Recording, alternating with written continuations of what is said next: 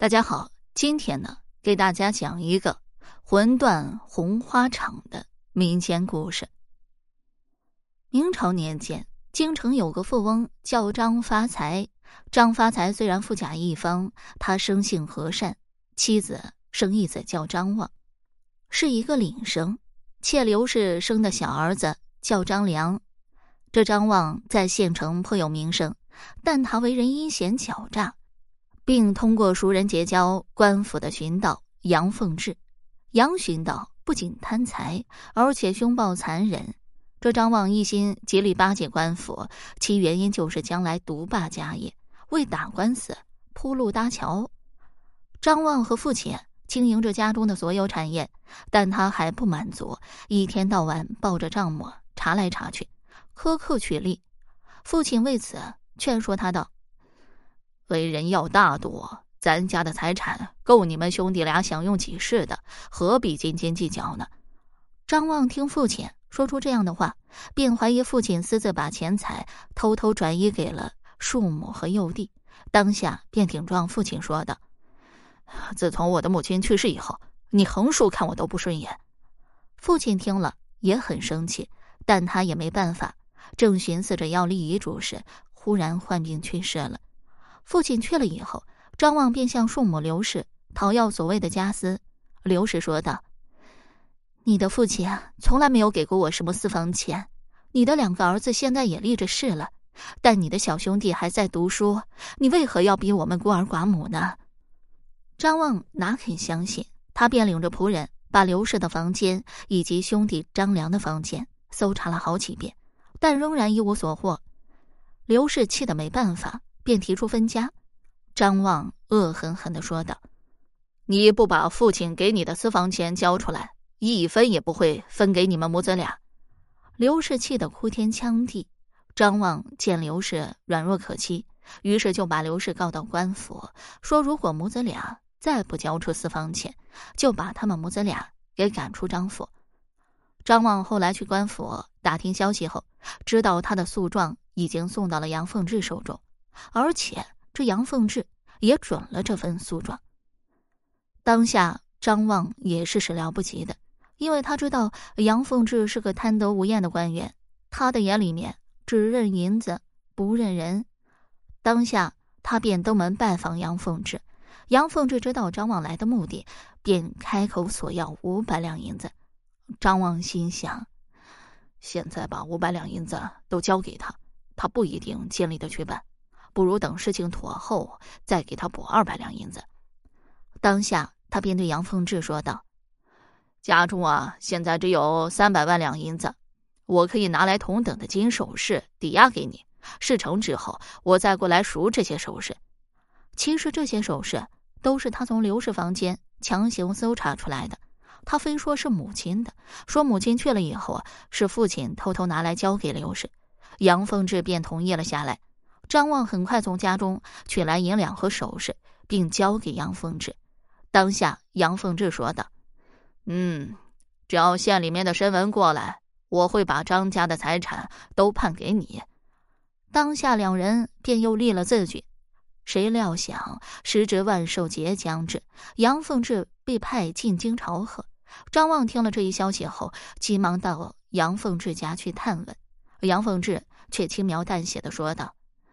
此行啊，最多一年。等我回来，再给你办理此事。张望无奈，当下去了官府，暂时撤了诉状，等杨凤志回来再打官司。也该这张望倒霉。这杨凤志到京不久，便被同僚弹劾，说他不仅利用职位之便行贿受贿，而且还残忍暴力。当下他被当朝皇上革职，遣返回家乡。这杨凤志呢？好像也无所谓。从京城回来以后，便带着家眷回四川老家去了。张望得到这消息以后，便犹如晴天霹雳。他急忙来到杨凤志家中询问，但杨凤志已经走了，留下他一个亲戚暂时处理后事。这杨凤志的亲戚对张望说道：“啊，呃，你和他之间的事情啊，我也不太清楚。你可以去他家乡讨回银两。”这张望呢？本来就是一个贪财又自私的人，万贯家财都舍不得分给叔母和亲兄弟。现在这三百两银两和金银首饰，怎能便宜给那杨凤志呢？为此，他寝食难安。于是他便对儿子张友仁和张友义说道：“他没有给我办成事，理所应当把银两退还给我，我得去讨要回来。”这儿子呢，劝他不要去了啊，路途遥远，又人生地不熟的，害怕父亲吃亏。张望哪肯听儿子们的劝说呢？当下他便带着四个家仆前往，也正好他要进京城参加庭试，顺便到那儿向杨凤志讨要银两。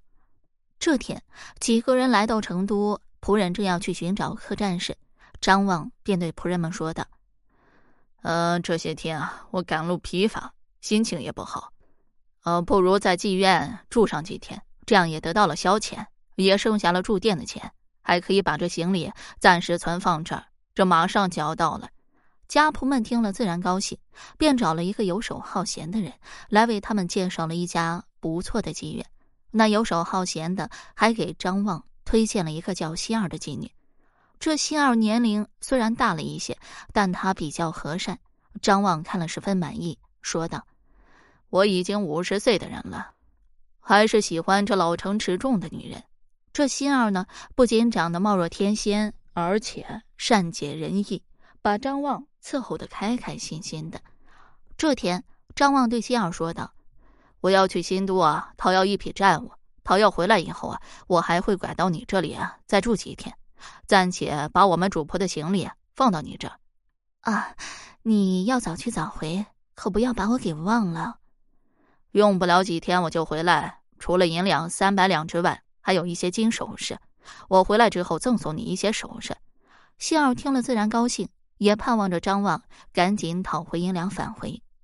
且说这杨凤志，他被遣返家乡以后，不仅没有悔过，反而更加变本加厉起来，并且在家中供养了几十个强盗打手来帮他继续作恶。这杨凤志呢，有一个兄弟叫杨凤义，见兄长还是作恶多端、欺男霸女，他便劝兄长说道：“你现在的钱财几辈子都花不完，为何还要养贼人去抢人财物？你不怕遭人天谴吗？”杨凤志听了之后，便恼羞成怒，他便斥责兄弟说：“你曾仗着我的势力啊，挣下了万贯家财，现在你却装好人来教训我，没有我，哪有你今天的荣华富贵呀？”杨凤义知道兄长凶残歹毒，当下也不敢再说了，但害怕将来连累自己，于是便与兄长断绝了关系。为此，杨凤志怀恨在心，便寻找机会。暗害兄弟，也许是苍天有眼，他算计兄弟几次都没有得逞。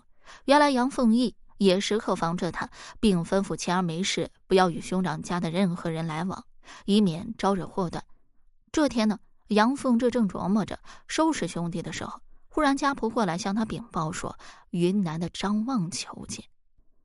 杨凤志一听便明白了怎么回事，他心想呀，我之前收了他的财物。却没有给他办事，现在过来就是要把钱财要回去，哼，真是痴心妄想。当下他便心生一计，说：“请张望进来相见。”这张望也知道杨凤志不是什么善茬，尽管这张凤志已经被革职在家，张望仍然对杨凤志恭恭敬敬的行礼，并给他带来丰厚的礼物，以表示自己对他的敬意。好了。今天这个民间故事我就先讲到这儿。如果你对其他民间故事感兴趣的话，点个关注，来个赞。我接下来还会为你讲更多、更加精彩的民间故事。